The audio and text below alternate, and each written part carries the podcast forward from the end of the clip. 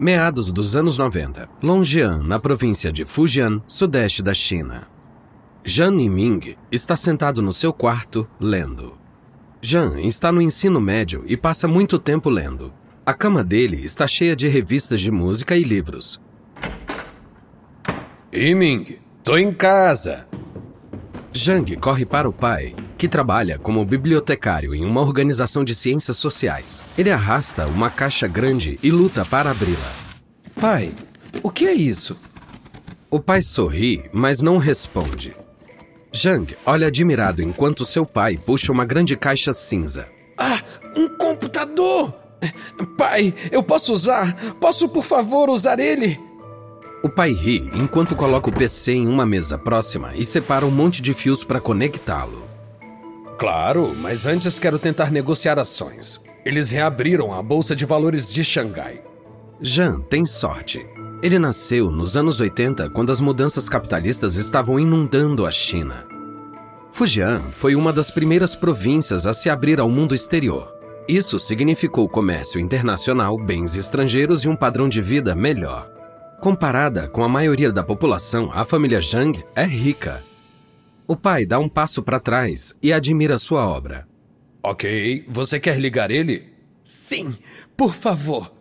Zhang se aproxima e coloca o dedo no botão de energia. Ele olha admirado enquanto a tela preta ganha vida.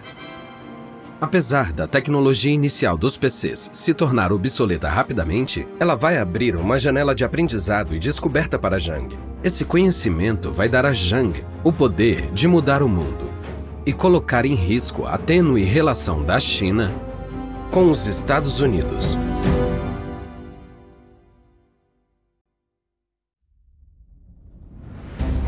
Da Wondery, eu sou Lucas Soledade e esse é o Guerras Comerciais.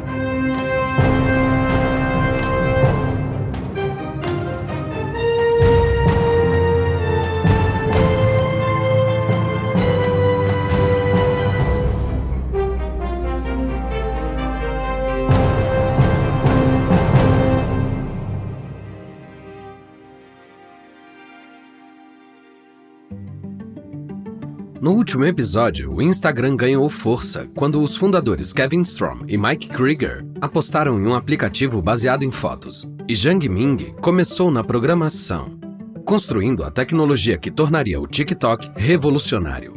Sistrom e Zhang nasceram em 83 no início da computação pessoal. Separados pelo Oceano Pacífico, os dois compartilham a paixão por computadores e programação. E apesar de terem tido infâncias muito diferentes, eles estão seguindo um mesmo objetivo: o sonho americano. Mas para alcançar esse sonho, vai ser um pesadelo. Este é o episódio 2: Pequeno Lugar, Grande Sonho.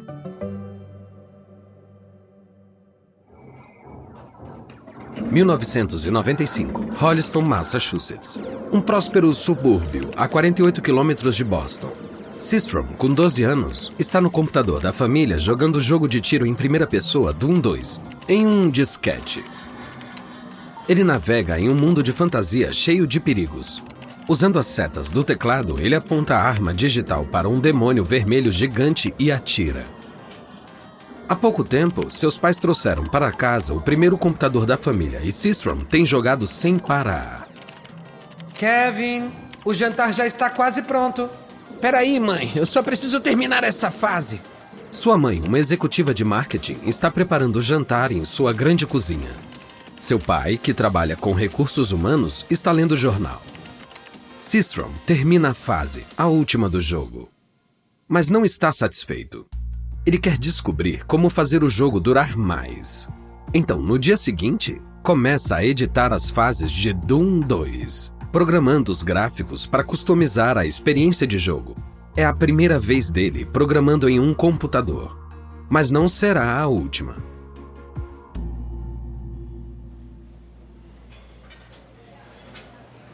Início de 2005 em Palo Alto. Sistrom entra no Zal Noodle Bar, a cerca de um quilômetro e meio de Stanford, onde estuda ciência da administração e engenharia. Ele também está tendo aulas de ciência da computação e fazendo alguns sites em paralelo. Ele também está usando uma camisa de botões de alta qualidade e um jeans escuro bem ajustado. Ele olha as mesas e vê um homem muito mais baixo usando uma sandália aberta, um jeans largo e um moletom com um zíper. Com o cabelo encaracolado e a pele pálida, ele parece um estudante do ensino médio. Na verdade, ele é o fundador de uma startup que está prestes a fazer uma proposta muito interessante. Sistrom estende a mão. Oi, Mark. Bom te ver de novo. Oi, obrigado por vir. Sistrom conheceu Mark Zuckerberg em uma festa em São Francisco há um tempo atrás. Zuckerberg, que há pouco tempo abandonou Harvard, está começando a ficar conhecido no Vale do Silício. Ele está recrutando estudantes universitários e recém-formados para ajudá-lo a construir seu novo site, o facebook.com. Zuckerberg aponta para a cadeira na sua frente e Sistrom senta. Bom, Kevin, eu tenho ouvido falar do Photobox. Ah, é, é um site que eu estive trabalhando por fora. As pessoas podem subir arquivos grandes e compartilhar ou imprimi-los. Neste momento da internet, demorava muito para fazer upload ou download de arquivos grandes como fotos. O Photobox é rápido de usar, por isso se tornou popular entre os amigos de Sistrom, onde eles sobem e baixam fotos depois das festas. A notícia se espalha e Zuckerberg está procurando uma forma de colocar fotos no Facebook. Escuta, Kevin, no Facebook você vai estar na base de algo que ainda vai ser enorme. Vamos abrir para estudantes do ensino médio e depois para o mundo todo. Vamos ser maiores do que o Yahoo. Sistrom ouve com educação, mas não sabe se acredita no exagero de Zuckerberg. Eles terminam de comer e Zuckerberg dá o cartão de crédito para o garçom, mas em um minuto, o garçom volta. Há um problema. Ele não passou? Nossa, que estranho.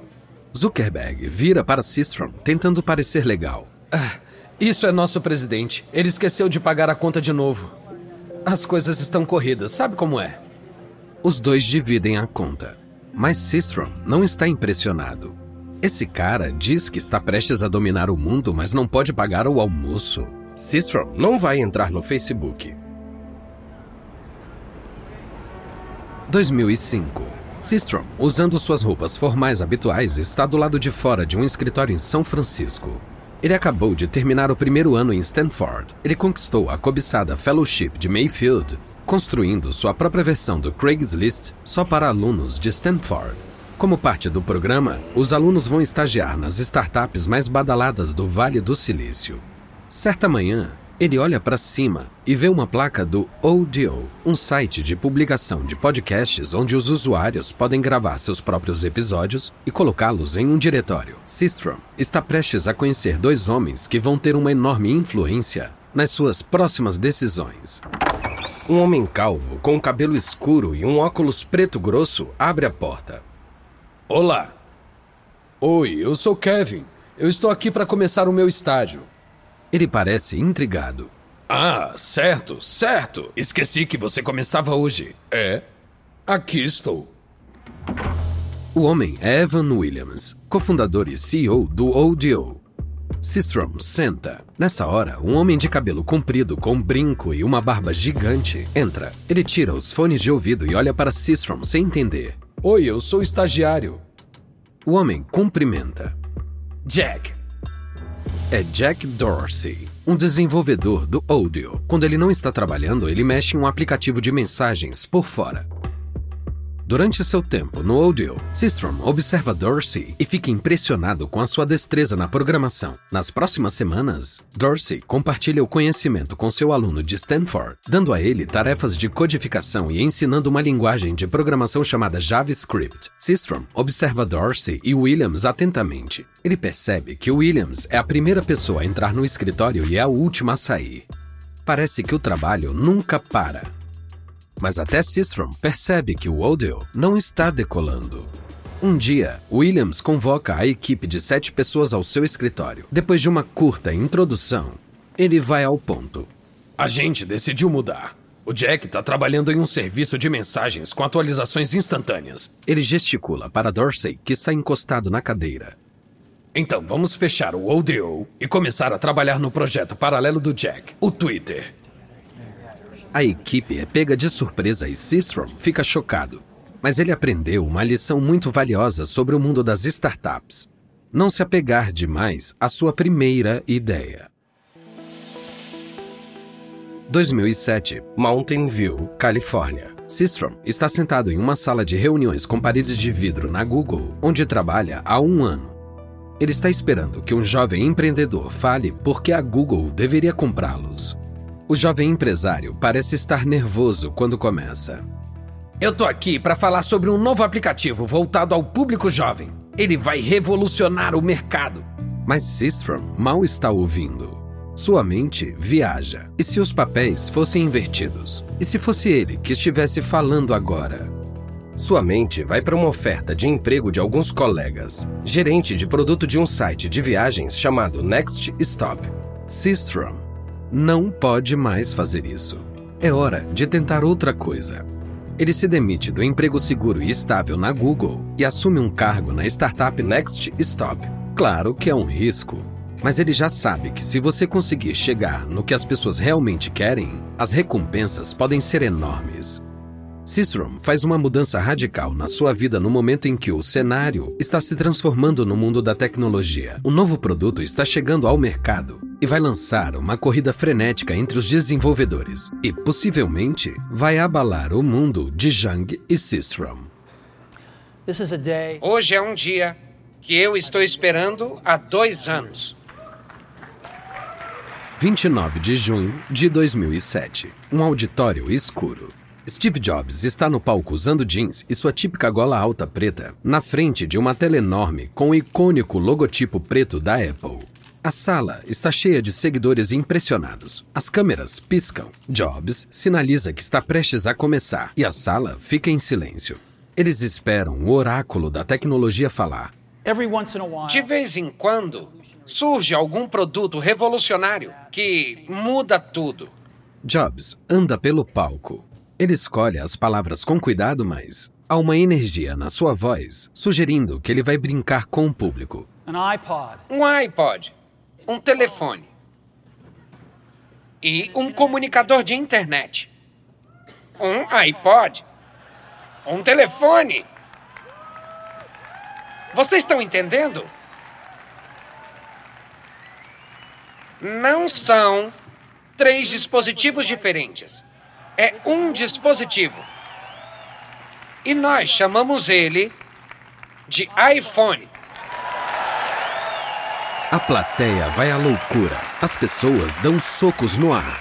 Jobs absorve tudo, caminhando triunfante pelo palco. O iPhone da Apple muda tudo. Antes do iPhone, existia o volumoso BlackBerry com botões, que os empresários penduravam na cintura. Um símbolo de sucesso. Mas o elegante iPhone é para todos. E-mail e internet estão disponíveis. O iPhone reúne com elegância uma câmera, um iPod e um laptop em um dispositivo. Mas o iPhone também pode baixar aplicativos de outros desenvolvedores, não só da Apple. Em 2008, os donos de iPhones começam a baixar aplicativos com recursos que variam de fúteis a indispensáveis. Eles podem usar o telefone para recriar o som do sabre de luz de Star Wars, jogar Crash Bandicoot ou ler notícias. Esses aplicativos fazem a Apple criar uma indústria caseira de desenvolvedores de aplicativos. Todos estão tentando ficar ricos com o próximo grande aplicativo, e Systrom e Jang não são exceção. Em 2009, Cistrom passa os finais de semana em cafés, tentando aprender a codificar aplicativos móveis. Nenhum deslanchou. Ele faz um aplicativo chamado Dish para as pessoas avaliarem refeições em restaurantes. Então, ele tem outra ideia. Se chama Bourbon. O nome vem do amor de Sistrom pelas coisas boas da vida, como o uísque de primeira linha Kentucky. Os usuários postam onde estão, em bares, restaurantes e clubes com amigos. Quem postar mais ganha prêmios. Cada atualização tem uma foto, mas a tecnologia é desajeitada. Primeiro, você envia a imagem por e-mail aos desenvolvedores. A tecnologia pode ser complicada agora, mas essas fotos vão ser chave para o futuro do Bourbon. Isso é, se Sistrom se manter tempo suficiente para que esses pixels mudem o mundo.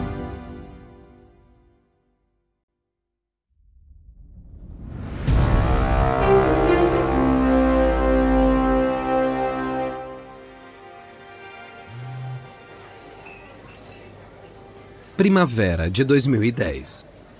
Sistrom toma um cappuccino em uma cafeteria em São Francisco. Ele continua olhando para a porta. Ele está esperando Steve Anderson, um capitalista de risco e influente. Um homem vestido casualmente, com cabelo ruivo e corpo atlético, entra. Sistrom acena para ele e Anderson se senta. Kevin, bom te ver de novo. Obrigado pelo seu tempo. Então me conta sobre seu projeto. Sistrom começa a falar sobre o Bourbon, Anderson espera pacientemente pelo número que sabe que virá. Eu preciso de 50 mil para decolar. Anderson pausa para pensar.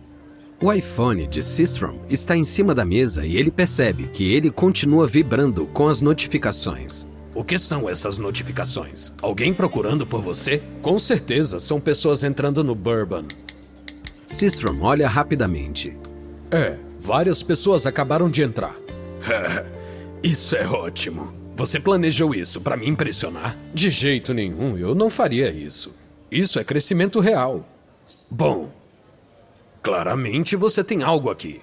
Mas eu tô preocupado, você tá sozinho. E isso é um risco. Você não tem ninguém para te desafiar, para trocar ideias. Eu tô interessado, mas eu acho que você precisa de um cofundador. É um pedido astuto. Afinal, as melhores startups têm cofundadores: Bill Gates e Paul Allen, Larry Page e Sergey Brin, Bill Hewlett e Dave Packard. Systrom concorda. Claro. Eu posso conseguir uma pessoa. Com a promessa de Systrom, Anderson faz um cheque de 50 mil dólares para ele. Então, um colega da Google apresenta Systrom a Mark Andreessen, que dá um cheque muito maior de 250 mil dólares. Agora, Systrom só precisa cumprir sua promessa de encontrar um cofundador. Ele procura e, no fim, chega a um nome: Mike Krieger. Krieger também é um ex-aluno de Stanford e já usa o Bourbon. Ele é mestre em sistemas simbólicos, um programa focado em como as pessoas interagem com computadores. Os dois se encontram regularmente aos finais de semana em cafés, cada um trabalhando nos seus aplicativos Sistrom liga para ele. Mike, você sabe como eu tenho falado sobre o Bourbon, né? Bom, eu consegui financiamento. 300 mil dólares para trabalhar. Eu tô transformando o Bourbon em uma empresa. Uau! Parabéns, cara. É, mas não posso fazer isso sozinho. Preciso de ajuda com a tecnologia e com a visão geral da empresa. Então, eu tenho uma pergunta para você. Quer ser meu cofundador? Krieger quer construir algo legal e novo para dispositivos móveis. Ele gosta de Systrom. É simples assim. Conte comigo. Juntos, esses dois vão desenvolver um dos maiores aplicativos do mundo. Mas eles não são os únicos querendo transformar uma ideia brilhante e conhecimento de programação em ouro.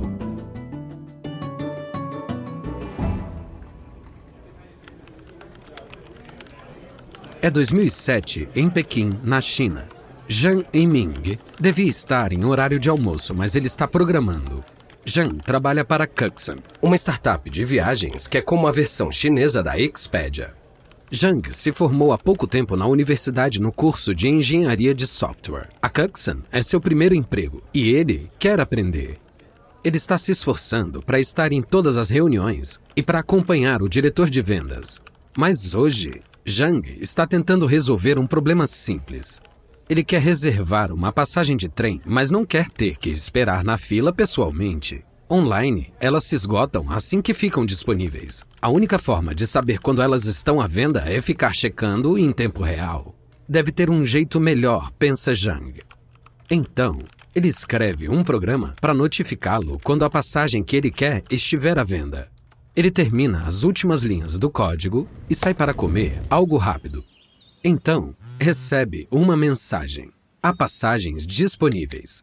Ele rapidamente as compra online. Depois do trabalho, ele passa na estação para buscá-las. Essa foi fácil.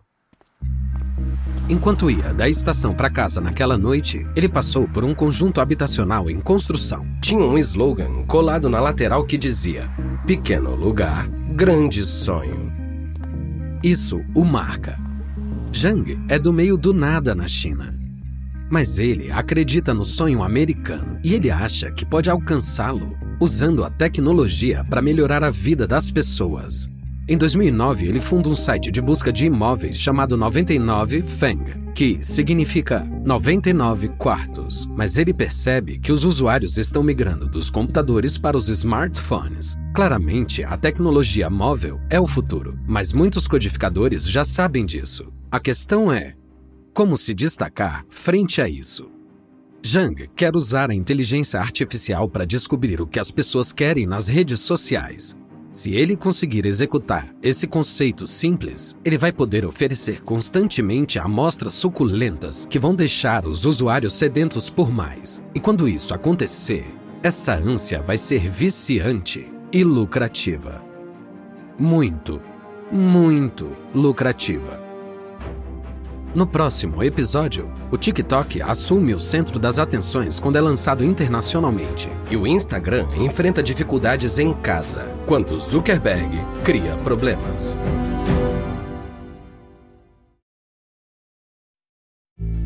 da Wondery. Esse foi o segundo episódio de TikTok versus Instagram de guerras comerciais. Eu sou Lucas Soledade. Natalie Roberman escreveu essa história. Karen Lowe é nossa produtora sênior e editora. Editado e produzido por Emil Frost. Design de som por Kelly Randall. Kate Young é nossa produtora associada. Emily Kunkel é nossa gerente de produção. Nossos produtores executivos são Jessica Redburn, Jenny Lauer Beckman e Marshall Lewy criado por Hernan Lopes para o Wondery.